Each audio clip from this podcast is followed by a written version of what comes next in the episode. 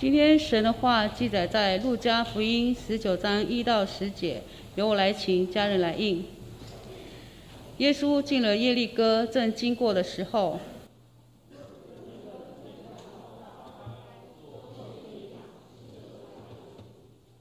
他要看看耶稣是怎样的人，只因人多，他的身量又矮，所以不得看见。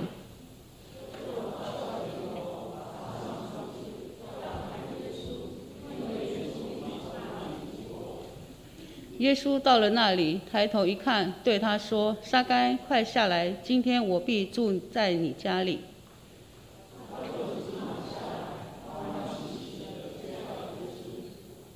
众人看见，都私下议论说：“他竟到罪人家里去住宿。”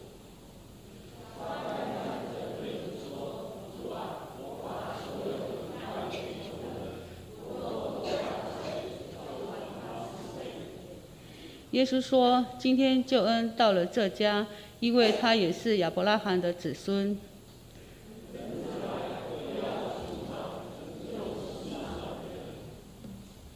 今天恩姐要分享的题目是“爬上树的人”，爬上树的人。家人，大家平安。大家一定很好奇，为什么今天是我站在这里？因为昨天晚上牧师临时发，应该不是说临时，他发烧了，所以今天我代父出征，站在这里跟大家一起分享上帝的话语。好吧，在开始之前，我们一起低头来做个祷告。爱我们的父神，我们献上感谢。主啊，我们知道你从死里复活。主啊，我们知道至今你依旧活着，与我们同行。主啊，在每一天里面。让我们的心是为你敞开的，让我们的全人也是为你而活的。主啊，谢谢你将我们今天敬拜从头到末了交托摆上在神你的手中。我们将祷告奉主耶稣的圣名求，阿妹。在我小的时候，我的家教非应该说可以说是非常的严。牧师娘不准我看其他的卡通影片，她因为她认为那是邪恶的代表，所以她只准我看一部影片，叫做《飞行屋》。如果从小在教会长大的人，应该知道《飞行屋》这个卡通，它在叙说的就是新约的故事。而新约的故事里面，我最喜欢的一幕、最喜欢的一两节，就是耶稣被钉在十字架上面与耶稣复活的故事。每当看到这个故事，小时候我没有别的事情可以做，所以我就会学习去记里面所有的内容。我甚至可以用真人版的把它演出来。有一天，牧师在我小时候，他就问我一件事，说：“你知道耶稣复活代表什么意思吗？”那时候我才三岁，所以我也不太懂复活到底代表的是什么意思。他告诉我说：“复活代表你人生从今天开始要进行一个非常大的一个转变，那就是你要改变你自己。”在中国的历史，我们在从呃小时候都会读到的一个故事，叫做周楚除三害的故事。这个故事说，周楚他是一个恶霸，在那个年代里面，他成为一个大家非常畏惧的一个人。当有一天他突然兴起来，他告诉自己说：“哎，我要改变我自己，我要帮助这个社会。”于是人听到这件事情的时候，就告诉他说：“哦，周楚，你既然要改变的话，那你就必须要做到三件事情。第一件事情就是北方有一条龙，它常常出来莫名其妙的攻击人。”所以你必须要将他杀死，这就是对我们来说第一件要铲除的一件事情。第二件事情就是南山有一只老虎，这老虎也突然常常出来咬死许多的人，造成人心惶惶。所以你也必须要将他杀死，这就是第二件事情。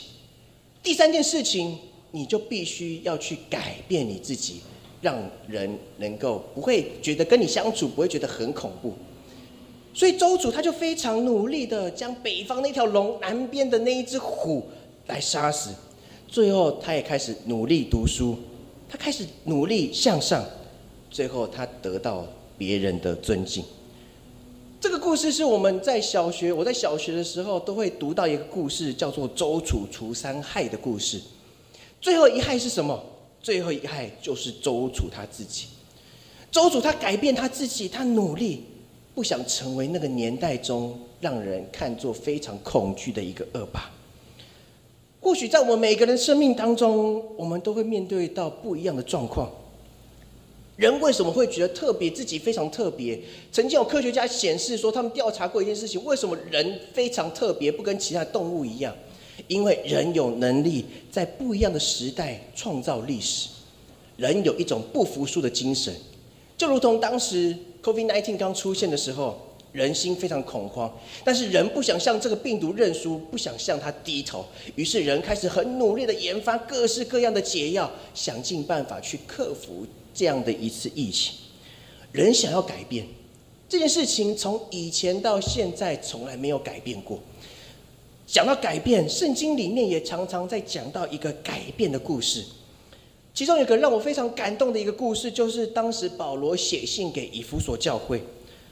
当时以弗所教会有许多异端的思想，一些不好的思想进入到以弗所教会这个地方。他开始控制这个思想，控制当时以弗所教会所有的人。当保罗知道之后，他在监狱里面写下信，写给以弗所教会。他写信的目的就是希望以弗所教会的信徒能够来读他所写的话，借此来鼓励他们远离一切的恶事。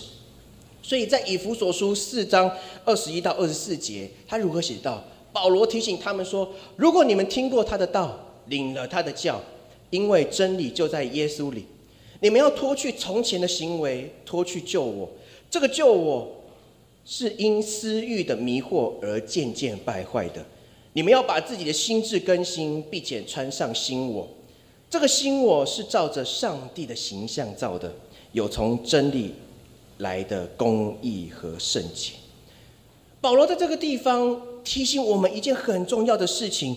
就是我们必须每个人要将那个过去那种坏的习惯、那种不好的习惯，从我们的生命当中完完全全的给它挪开，就像穿一件衣服一样，而那件新的衣服是耶稣基督为我们穿的，并不是大家所说的像我们现在外面穿的衣服，而是内在的一个更新、一个重生的一个概念。所以，亲爱的家人们，当我们每一次来到上帝的面前，我们听了很多的敬拜，我们听了很多的讲道，我们也要开始学习，一步一步的让自己的生命越来越像上帝。当我们开始改变我们自己，我们就有办法成为一个新造的人。所以大家说基督徒是什么？基督徒跟别的一般的佛教徒、一般的信徒有什么不一样的？基督徒就是一个我们每天不断的在改变的一种一族人。就像我们长老中教会，我们英文称作是一个 Reform Church，改革。我们要改变我们所信的信仰，我们的精神，我们的体制。我们改革的目的不是要说啊，我们是所有呃台湾里面基督教里面所占的比例最大的一个族群，最大一个宗派，不是。而是我们要不断的改变我们自己。我们改革的目的是要让我们自己的生命越来越像耶稣基督，好让人在路上看到我们，或是在经过我们的生命经验的分享的时候，他们可以借此来认识耶稣基督。所以，当我们改变的时候，我们是要恢复过去上帝所造我们的形象，因为圣经里面写创世纪写的非常清楚，他说上帝用自己的形象来造人。但是有时候觉得非常可惜。甚至说是非常惭愧的一件事情，是基督徒在这个时代，不是成为一个祝福，不是成为一个光。我们慢慢离开好的这个区域，慢慢往坏的地方来前行，恢复上帝的形象，成为一个新造的人。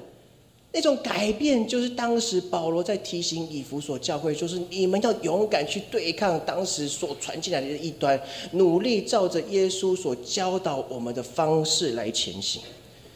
所以今天我们来看到这段经文，在讲一个名字，讲一个人叫做撒该，他是个税吏长，他非常的有钱。当耶稣来到他的生命里面的时候，他抓住这个机会。当他抓到这个机会的时候，他耶稣对撒该说了一段的话。他说：“因为今天拯救也临到这个地方，人子来是为了要找到那些失落迷失的人。”耶稣今天，耶稣基督来，来到我们的生命里面，为的是要拯救我们。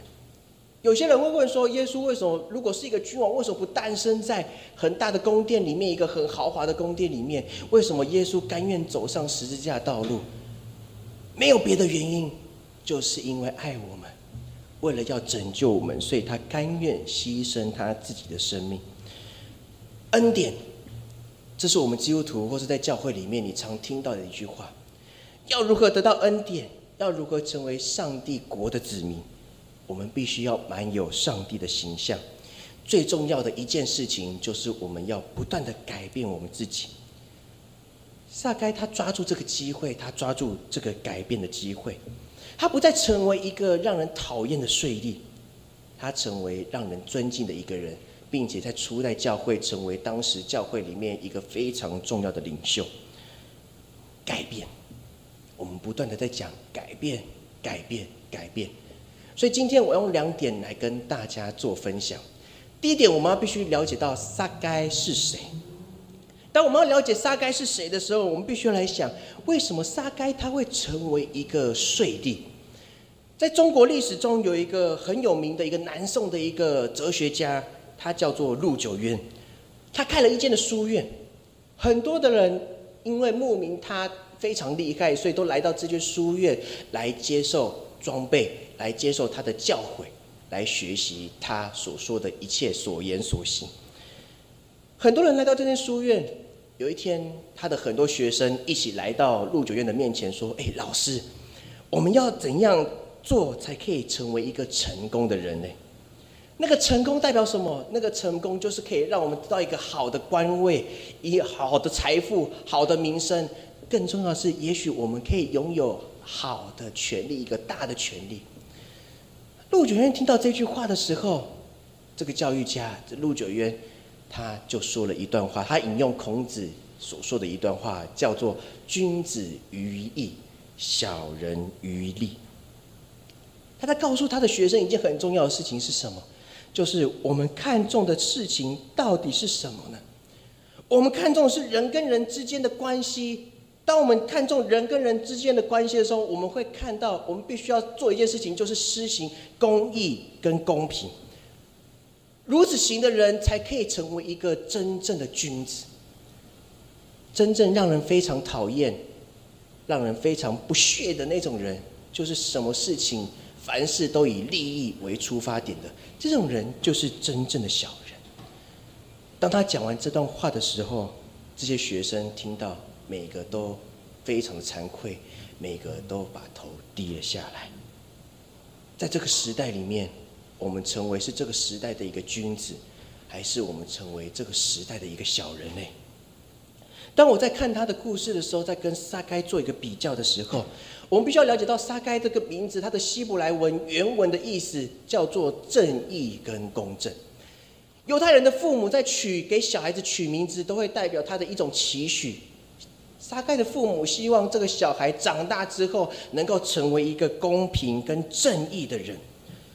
但是很讽刺的一件事情，就是撒该他长大之后，并没有照着他父母取这个名字的意义来生活、来成长，他成为一个骗人的税吏。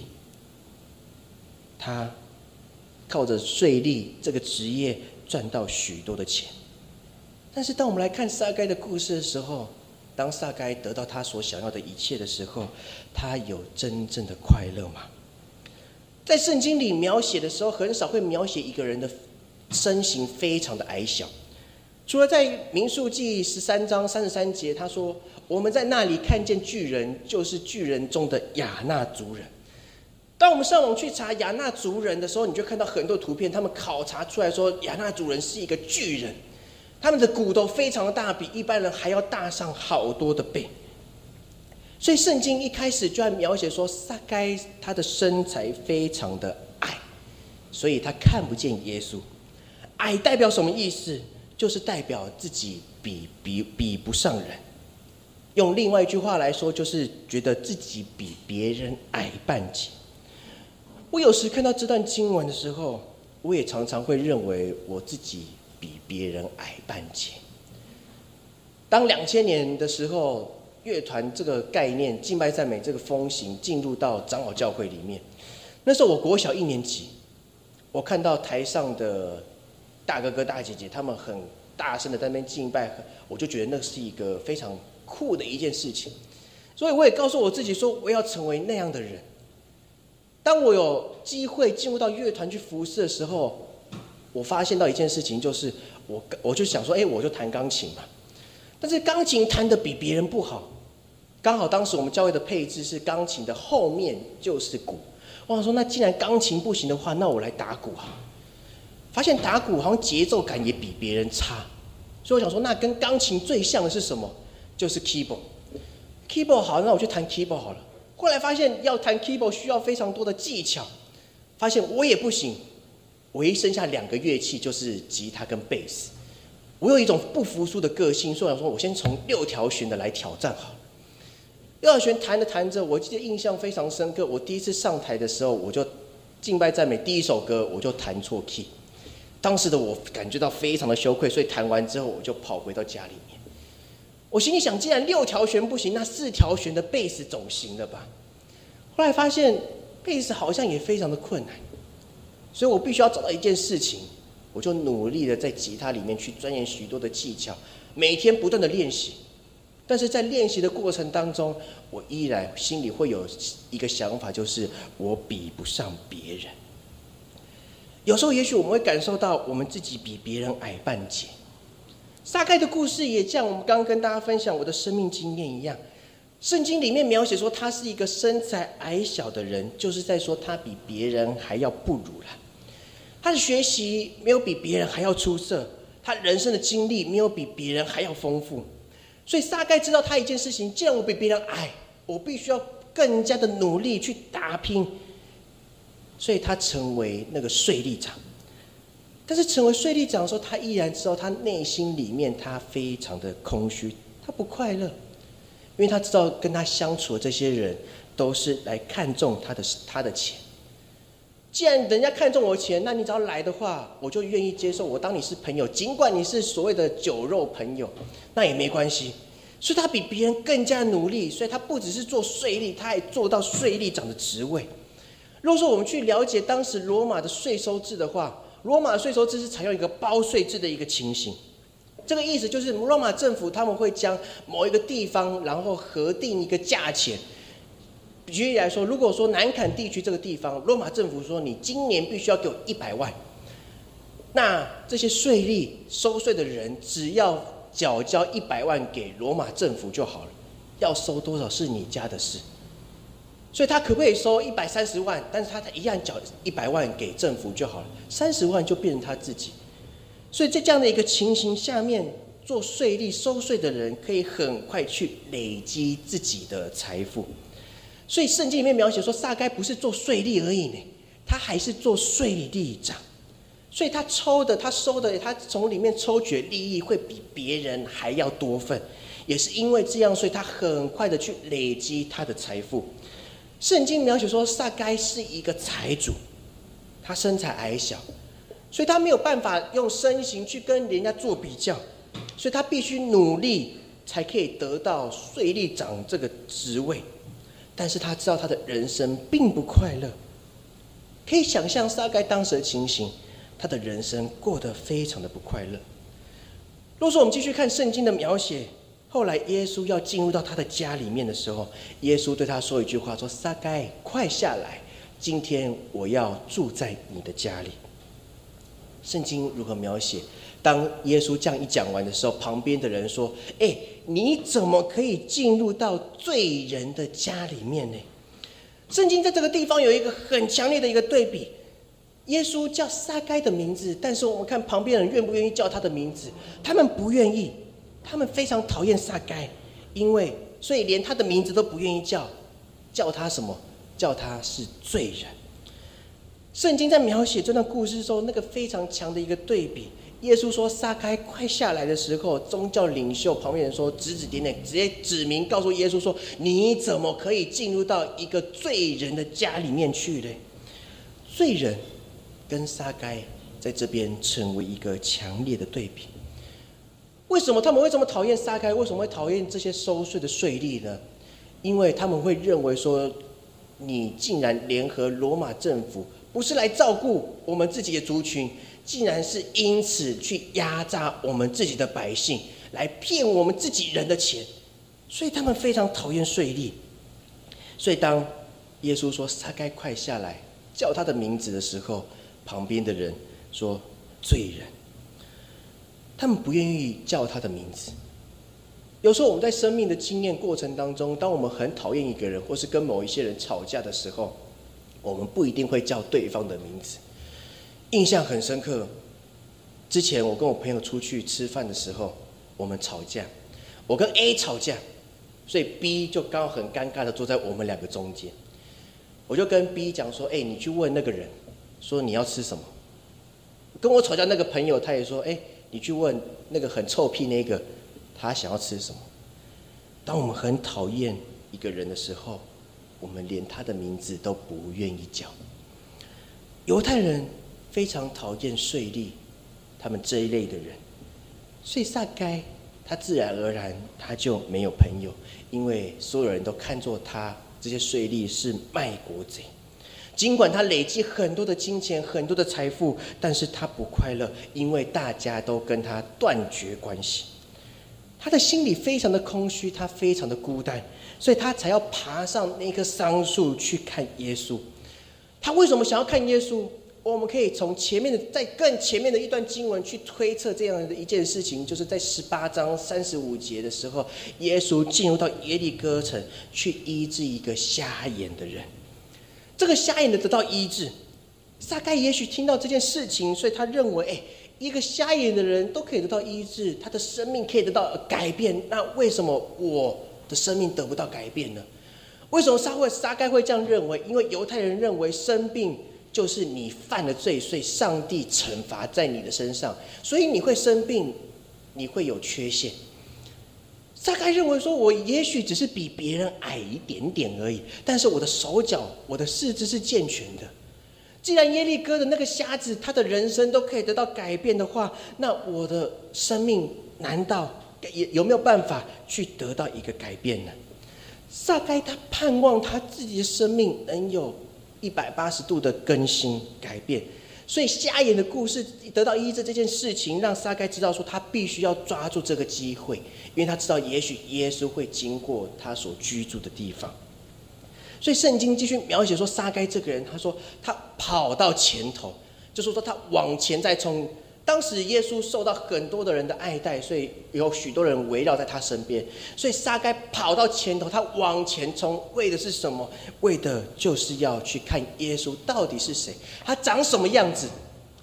但是因为身材比别人矮，所以他看不到耶稣到底长什么样子。所以圣经记载说，他爬到跑到呃爬到桑树上面。爬到桑爬上一棵桑树，代表说撒该想用自己的方法去看耶稣。尽管他累积许多的财富，但是他心里面感觉到很空虚。所以圣经里面在传道书的里面也有记载说，虚空的虚空，全部都是虚空。他的人生过得非常的虚空，在还没遇到耶稣之前，他的人生非常的孤单。当我们继续往下面来看的时候，耶稣进入到撒该的生命里面，他想看耶撒该想看耶稣是谁，所以当他看耶稣是谁之后，他既然瞎眼的可以得到看见，那我的生命耶稣有没有办法得到？有没有办法帮助我？他一开始的想法不是没有那么复杂，他非常简单，他只是想看耶稣这个人到底长成什么样子，是长得很高大、长得很强壮呢，还是他长得矮小跟我一样？他的目的没有什么，他只是想看耶稣到底是谁而已。我在想，今天这段经文给我一个很大的反省。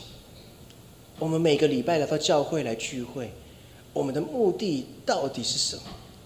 是要敬拜神呢，还是我们是被人家逼的来到教会，不得已才来聚会？撒该他看耶稣只是因为好奇。有时候我在一楼读书的过程当中，要是听到外面传传达很大的“棒”的一声，我都要发生车祸。这时候我就很好奇的，马上跑到顶楼，从顶楼的阳台往外去看，因为好奇。撒该也像我当时的情形一样好奇，所以想看耶稣到底长成什么样子。撒该想要了解耶稣是谁，想要知道耶稣有没有办法医治他内心，看见他空里面的空虚，医治他内在的一个软弱与孤单，所以他抓住这个机会，他希望他的人生有不一样的翻转。所以第二点，我们要跟大家分享的就是抓住改变的机会。在美国有一个很有名的作家，叫做玛雅·安杰洛。这个人的人生，我们上网去查了解他的人生的故事，可以知道他人生过得非常的痛苦，可以说是他年轻的时候，他的人生是一团的乱。他不知道未来要怎么走下去，因为他已经放弃他自己的人生。但是当他认识耶稣基督的时候，耶稣的光照在他的里面。他重新去检视他人生当中许多黑暗的一面，在他改变的过程当中呢，他说了一段话，他说：“如果你不喜欢某一件事情，那就改变它；如果你没有办法改变它，那就改变你自己的态度。”虽然现在我们遇到很多事情，也许我们看似没有办法当下去改变这件事情，努力去改变这件事情，改变到什么样的一个地步，但是我们可以改变我们自己面对这件事情、面对不一样的人事物的态度。我们讨厌一个人，我们不愿意叫他名字，但是我们可以改变，我们可以从我们的讨厌渐渐的转为对他的祝福。撒该虽然没有办法在这个地方马上去改变所有人对他的印象，但是他有办法去改变他自己的态度。他的人生，他盼望他的人生就如同耶利哥的那个瞎子一样，能够有改变。所以圣经继续下继续记载说，他爬上桑树要看耶稣。耶稣在这个时候，他来到撒该的面前，抬头一看，对撒该说：“撒该，你快下来。”今天我必须住在你的家里。若是我们去了解当时的社会背景的时候，当撒该爬上树的时候，代表什么？因为旁边人已经淹没到耶稣，所以他必须爬到很高的地方，才能看到耶稣到底长什么样子。一般人不会随便往抬头去看。也许我们会看左边、看右边、看前面，但是一般人不一定会抬头去看。所以圣经里面记载说，当耶稣到了那里，他抬头一看，所以耶稣知道撒该在那里，他知道撒该内心的软弱。别人看他是卖国贼，当别人说撒该，当耶稣说撒该撒该的时候，旁边的人不断喊说啊，他是罪人，罪人。耶稣看见的是什么？耶稣往往看见的是人内心里面的需要，并且借因着这样的一个恩典来怜悯我们。但是很可惜的是，包含我在内，我也常常看见的是人的软弱，看见人不好的一面。所以我们很容易去伸出我们的手指去指责他人，说某某某他做的不好，这边做的不好，那边做的不好。我们看见的不是人的需要，我们看见是人软弱，所以我们很容易去成为一个批评的人。耶稣跟我们不一样，耶稣看见的是人的需要。所以在哥林多后书五章十七节，保罗说：“所以若有人在基督里，他就是新造的人。”就是已过都变成新的了。我们一起来念这段经文，请。所以，若有人在基督里，他就是新造的人，是已过都变成新的。撒开这个地方，耶稣看见他的需要。当别人不断的喊说他是个卖国贼，他是个坏人，耶稣你不要靠近他的时候，耶稣进入到他的生命里面。亲爱的家人们。耶稣会叫我们的名字，耶稣知道我们每一个人是谁，他知道我们每一个人的需要。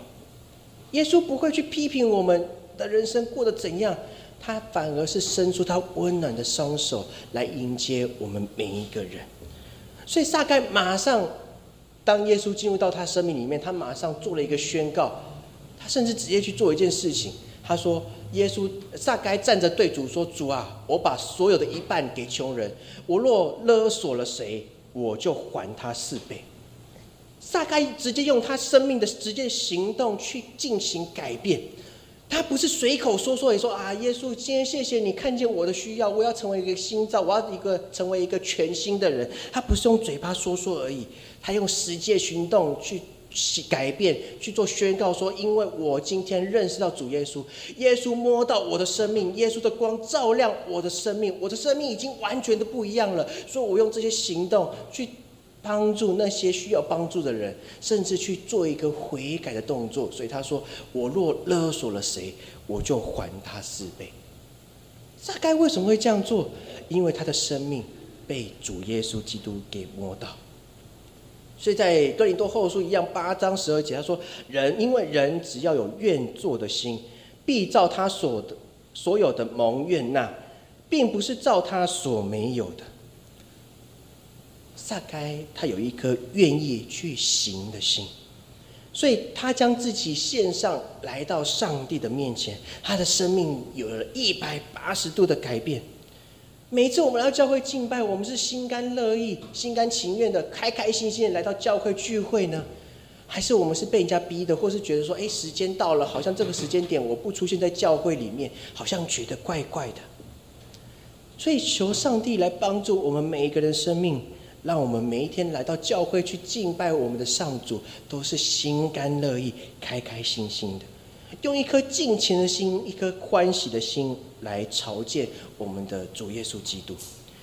那个以前骗人的钱，现在他还他四倍的杀该，他的生命的本质一步一步的在进行改变。若是没有上帝的话，若是没有圣灵在我们生命里面。我们没有办，没有办法靠自己的能力去进行改变。基督徒跟别人最大一个不一样的地方，就是我们有上帝来帮助我们，耶稣基督进入到我们的生命里面，帮助我们去进行到改变的功课、改变的过程。这段改变的过程，也许对我们来说，就像。一个结痂的伤口，你必须要不断的去把它重新扒开来，面对自己的软弱之后，重新的耶稣重新让它愈合。也许这个过程让我们每个人过得非常的痛苦，但是每一道的伤痕都会未来成为我们一个荣耀上帝的一个徽章。若是没有耶稣基督，没有上帝，有圣灵在我们的生命里面，我们的生命就会像旧的救我一样，依然不会改变，就像过去那个你一样。不会进行改变，所以台湾有一句俗语叫做“牛迁到北京还是牛”，就是台语讲“牛啊，谈到北京还是牛”。我们基督徒不是这样的一个人。成为一个基督徒，每天来到圣殿，当上帝的话感动我们每个人，当敬拜，不管是在敬拜中，不管是在讲道里面，不管是在奉献，不管在任何一个时刻，当上帝感动我们的时候，我们生命的本质也一点一滴、一步一步的在改变。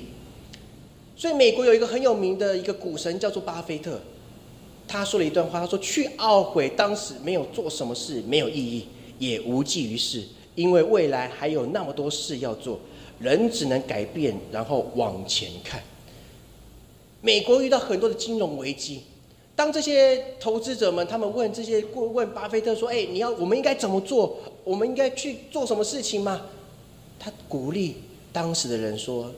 我们既然过去没有办法改变，但是未来还有很多很长的一条路等着我们去克服。人必须要做的就是改变，然后往前来看。我们有好好抓住每一次改变的机会吗？还是我们常常让这个机会从我们生命当中来流逝呢？当撒该改变以后，耶稣看见，耶稣对撒该说了最后一段话，他说。救恩临到这个家，因为他也是亚伯拉罕的子孙。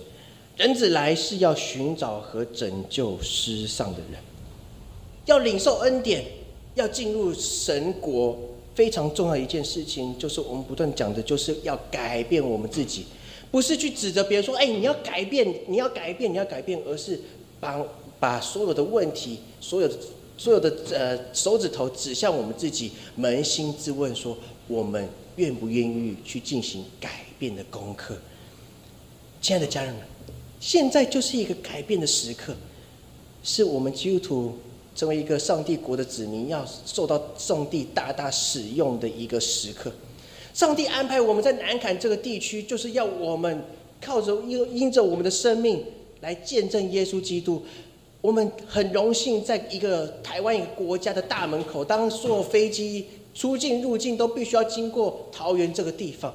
桃园这个地方就是一个国家大门，我们要成为这个国家的祝福，我们要成为这个地区的祝福，我们要成为我们每一个人朋友家庭的祝福。